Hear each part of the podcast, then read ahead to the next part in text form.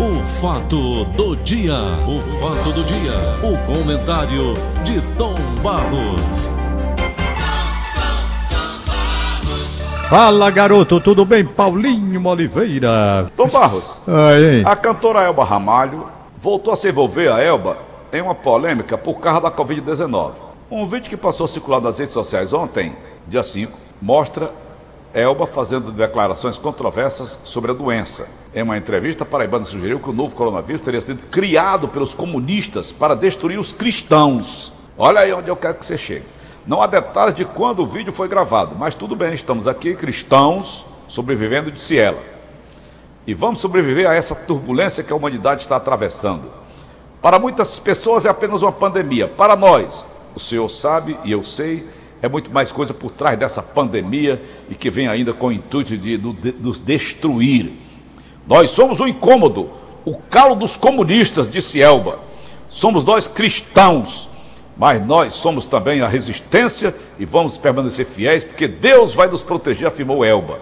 Da última semana, uma festa com cerca de 700 pessoas que acontecia na casa dela, lá em Trancoso, distrito de Porto Seguro, no sul da Bahia, foi encerrada pela polícia, lá na casa dela. Na ocasião, a cantora negou ter participação no evento, alegou que a residência havia sido alugada por um grupo de São Paulo. Em 15 de setembro do ano passado, Eba anunciou que ela e a filha haviam contraído coronavírus. Em um vídeo divulgado nas redes sociais, ela pediu orações dos fãs pela recuperação. Então, deixando a casa dela de lado lá, já passou, eu pergunto o seguinte, Tom, quando ela diz, Elba Ramalho sugere que Covid-19 é criação do comunismo para destruir cristãos. Não tem um fundo de verdade aí, não, Tom? Paulo, é difícil, muito, difícil você dizer uma coisa dessa.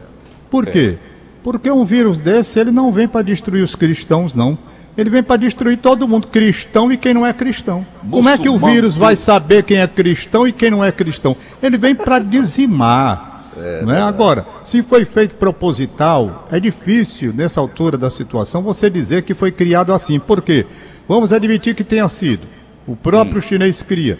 Ele cria uma coisa e não estando, portanto, amparado para proteger a si mesmo, a sua própria população. Porque o vírus ele não vai saber quem é chinês, quem é russo, nem quem é brasileiro, não. Quando ele vem, ele vem para destruir todo mundo. Se foi criado por eles, eles não poderiam criar um vírus dizendo assim: vamos criar um vírus aqui na China. E esse vírus nós vamos espalhar pelo mundo para matar os cristãos. Não pode. O vírus não vai fazer a diferença. Segundo, vamos criar um vírus aqui e espalhar para ter uma situação econômica favorável posteriormente a gente aqui, ou então o controle do- da, da, da população mundial. A população dele também estaria incluída dentro da destruição, não é? Então é muito difícil. Eu estava vendo mil declarações ainda ontem sobre esse caso lá da China e estava vendo. A China hoje é um país de uma importância muito grande para o mundo todo, pelo que representa economicamente. Ela cresceu a ponto de se rivalizar com os Estados Unidos. Então a gente olha para a China, o, Bra- o Brasil hoje é o maior parceiro que tem, comercial até preciso, porque a China tem 1 bilhão e 300 milhões de cabeças de alma para poder alimentar todo dia, e o Brasil é um celeiro, o Brasil tem uma parceria muito grande e depende muito economicamente da China. É uma coisa que a gente tem que verificar. E a China depende também muito desse celeiro que se chama Brasil. Então, até que ponto essa guerra vai acontecer numa dimensão maior, nos bastidores ou não, sobre o que aconteceu com a criação desse vírus? Eu não sei, eu não tenho condição de dizer, como, por exemplo, como a Elba Ramalho está aí declarando, eu não posso entender o negócio assim. O que eu posso dizer, na verdade, é que o Brasil, o Brasil está dependendo muito da China, porque toda a nossa balança comercial, o volume mais significativo está exatamente 26%, Tom. nesse comércio com a China. E é coisa pra 26%. caramba. Pois é. Pesa. Pesa. Pesa então, bastante. é uma coisa muito difícil. Eu só posso dizer, porém, o seguinte: se fosse o Brasil que tivesse dado origem a esse vírus, o Brasil estava padecendo por um massacre, como sofre massacre por causa das queimadas da Amazônia. Entretanto, no estrago maior não se compara o estrago das queimadas da Amazônia, isso é um estrago na verdade, temos de reconhecer que temos que preservar as nossas florestas, mas você não pode comparar com o estrago que esse vírus fez na economia do mundo. Esse estrago aí. O Brasil está aí. da Austrália também, Tom Barros. A Austrália foi um negócio criminoso. Pois é. Então. Ô, Tom, segundo assunto. Olha, Concordei com você no negócio da Barra Malho, viu, Tom? é, não é? Eu não tinha imaginado dessa maneira. Que o mundo não é feito só de cristãos, nem de comunistas. Não. Tem Não é. os muçulmanos, tem os islâmicos, Não, o vírus, tem os o hinduístas. vírus não conhece ninguém, né, Paulo? É rico, é pobre, é alto, é baixo, é gordo, é, magro, é feio, do jeito que for. mundo. Só não, só não mata é bêbado. Não, não tô ouvindo um papudinho pegando Covid? Já vive com álcool, né?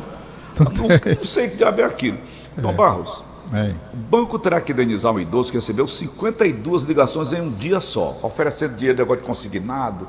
E é, olha, Tom, 8 horas começa aqui a esculhambação aqui em casa no meu telefone É direto. horrível. Eu passo por isso também. Você passa por isso também, Tom Passo, Barros? todo dia. Rapaz, não se toma providência. E esse Não cidadão aqui ganhou a causa, agora, agora a, a- a- a reparação foi fixada de danos morais em 5 mil reais. Isso aqui no país sério ia para 5 milhões, bota logo é para lascar. É uma Hoje eu vou anotar. irritante. É irritante. Não vou porque é eu vou sair daqui a pouco. Vou ter que deixar meu, meu, E meu o pior é que é de São Paulo. Rio de Janeiro, Minas, é, vem de tudo por aí, né? Que? É, essas ligações que a gente recebe. Rapaz, é porque aqui em casa é um abuso. Mas é a sua Você casa tira o não, telefone, Paulo, é a pessoa todo desliga na cara da gente. Eu não sei que diabo de todo ideia é lugar. essa. É todo lugar. É todo lugar, não, é só se na sua casa assim, não. É uma não coisa absurda, absurda coisa mesmo. contra essa, esse crime. Você, eu, por exemplo, eu trabalho em casa como você também está trabalhando em casa, esperando a ligação de um cliente, uma coisa ou outra. Eu estou sem telefone celular. Eu vou ver se eu resolvo isso hoje ou da- essa semana eu tenho que resolver. Vou resolver muita coisa essa semana, a partir de hoje. Eu começo mesmo a resolver as coisas a partir de hoje. Então, Tomás, eu não sei, rapaz, que não se toma providência com relação a isso, meu irmão. É, não se toma não. Tá uma, é uma coisa abusiva. Parece que existe abusiva. conivência, Tom. Eu acredito que Mas eu não sei. Paulo, como é que funciona isso. Eu sei que todo dia aqui eu recebo dezenas, dezenas de telefonemas. São Paulo, Minas Gerais, Espírito Santo, Bahia, vem de tudo que é de lugar. Eu não atendo nenhum. Nenhum eu atendo. Quando eu vejo, Mas já que enche o saco, enche. Você Enche, mas eu não atendo não. Eu não atendo. Pode ligar de onde for, eu não atendo. Eu, De repente até uma pessoa que está querendo realmente falar com a gente, com o é, interesse da mas gente. eu não atendo não. Sendo de fora, não conhecendo o número, eu já estou despachando. Não vou ouvir besteira não. O diabo é o direto. O direto você atende pensando que é família, pensando que é alguma coisa de família. Quando você vai atender, desliga na cara da gente. É, Fala, de eu não sei qual é. Como é que. Tem conivência, Tom. Tem conivência de alguém com É, isso. tem alguma coisa disso aí. Aqui no Brasil tudo é possível? Paulinho, hoje nós temos Dia dos Reis, eu vi você até falando da Bahia. Pois é, É, muita gente, hoje, é manifestação, os Reis Magos, né? Muito importante. A Igreja Católica, aliás, eu tenho até um recado para os católicos de uma forma geral. É que o Natal não termina, como muita gente pensa, hoje, Dia de Reis. Não. Na liturgia da Igreja Católica, o Natal, na verdade, termina domingo que vem, na festa do batismo do Senhor. Aí termina o Natal. De forma que se você quiser apagar as lâmpadas da sua árvore de Natal amanhã, ou então hoje à noite terminando a festa dele, pode. É tradicional isso. Todo mundo, grande maioria, faz isso hoje ou amanhã. É tradicional. Dia de Reis terminou o Natal. Mas na verdade, se você deixar acesa até domingo no batismo do Senhor, não está errado não. Basta você pegar a liturgia diária e você vai ver que o advento vai até o batismo do Senhor. Eu, por exemplo, eu não apago as lâmpadas daqui hoje nem amanhã. Eu deixo até domingo. Domingo à noite, quando termina, o domingo aí eu fecho sim, aí só vou Ô, Tom. iluminar no ano que vem. Só Hein? uma curiosidade, Tom. Você, você esteve na Alemanha, não foi, não foi Tom? Estive na Alemanha já um Esteve na igreja deles lá, teve do, do Santos é em Colônia. A Colônia, eu tive lá em Colônia, tive Os na Catedral deles Linda. estão sepultados numa igreja lá em Colônia, na Alemanha, Tom Barros. Sei. Então, eles, é. realmente, muita gente fica questionando se eles existiram.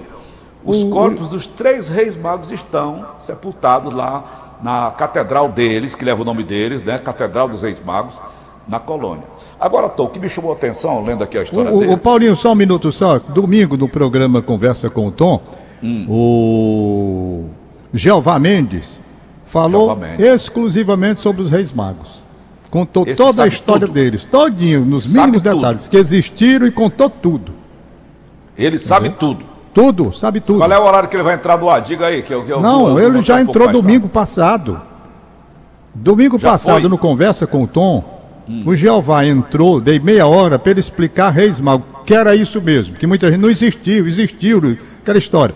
O Jeová contou tudo, tudo, nos mínimos detalhes. Mas contando agora, a história deles que me chamou a atenção, Tom. Os três reis magos. Um era velho, Melchior, né? O outro, Baltazar, era jovem, imberbe, inclusive não tinha barba. O Belchior já era muito velho. É, ele é era de difícil comunicação também. E o mais. O, o, o, o Gaspar era, o, era negro. Então veja bem, três raças, três idades diferentes. Eles ouviam a voz de Deus através do menino Jesus, orientando-os como divulgar o nascimento do Salvador. Eu achei isso tão lindo, rapaz.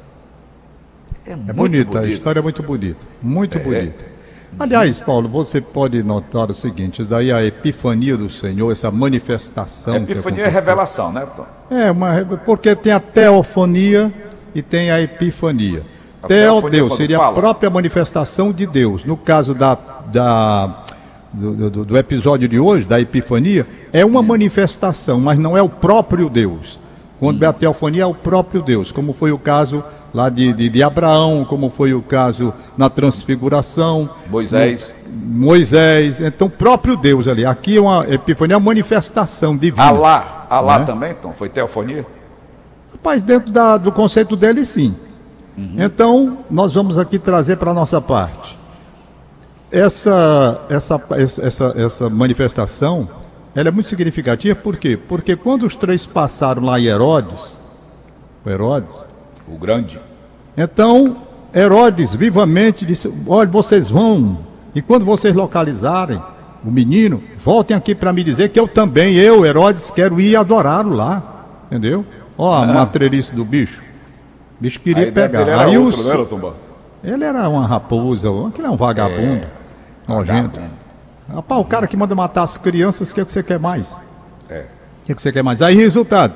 Eles saíram. Quando o filho, lá, o menino tal, fizeram aquela oferta, aquela coisa toda, receberam um aviso pelo anjo, mandando que eles não voltassem a Herodes, foram embora. Eles foram por outro caminho. E deixou lá o Herodes na mão. Na mão. Herodes. Aí o Herodes sentiu que foi enganado. Aí diz, é, pois agora eu vou mandar matar tudinho. Vamos lá botar aqui é pra lascar. Pode mandar matar, não quer nem saber. Né? E mandou. Aí você observa o quanto Jesus, quando chegou na terra, já foi perseguido desde a nascença. Primeiro que não tinha lugar para nascer, botaram na manjedoura. E depois, o Herodes querendo pegar, ele teve que fugir para o Egito naquela viagem que nós já comentamos aqui no Natal. Então é uma história, rapaz, uma história que Jesus, desde quando nasceu, foi com problema. Problema para resolver. Terminou pregado numa cruz. Entendeu? Aí você pergunta, sim, mas por que tudo isso? Para mostrar o homem, para salvar a humanidade, Deus dando o seu próprio filho e essa história está aí para quem quiser ler, está na Bíblia, que é muito longa, e mais está aí o significado. De forma que e hoje a violência essa continua, teofonia. sem freio. É, hoje é a, é a epifania. Como é, meu filho? A violência sem freio continua no mundo. Não, o mundo está perdido, Paulo. O mundo está perdido. O mundo está perdido. Eu não tenho. Eu estava vendo você com esperança em 2021. O mundo, se não fizer uma revisão urgente nos seus conceitos, o mundo está perdido. Porque o valor do mundo é o dinheiro, é o poder. É. É o valor do mundo. Deus está de lado, Jesus Cristo está de lado. O que está valendo hoje a briga da China com os Estados Unidos é o poder e o dinheiro. É a economia do mundo. Uma nação querendo engolir as outras. Entende? É o homem lobo do próprio homem. Isso está é, é, é, tá na vista. Está na vista. É regimes ditatoriais se impõe pela força, não é? Então, tá aí, quem não, quem não quer ver? Quem não quer ver? Tá aí escancaradamente para é poder e dinheiro, só. Poder e dinheiro. A luta é por isso, poder e dinheiro. O resto, essa confraternização, solidariedade, ser humano. Olha, por falar em reis magos, tu sabe existe qual é uma história. O, o, o, demônio do dinheiro, o nome do demônio que, que rege pelo dinheiro, Tom? Mamon. Mamon. Olha. Mamon. Mamon. Olha, não dá tempo contar, porque já está na hora de encerrar o comentário. Mas isso. tem uma história que eu até perguntei ao Jeová, tinha sido criada. Jeová, isso foi inventado. A história do quarto rei mago. Hum. Não é? Tem uma história.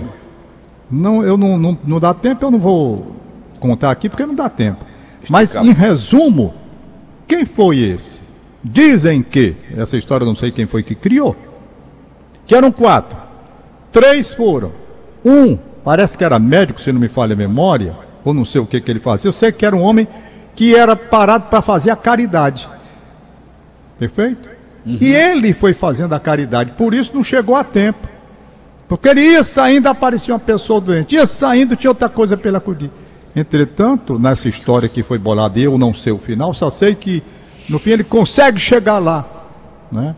Mas aí ele tem a resposta dito que você fez exatamente o que era para fazer, não é? Fez exatamente o que o menino queria, que foi a caridade, que foi uhum. atendendo as pessoas mais necessitadas, etc e tal.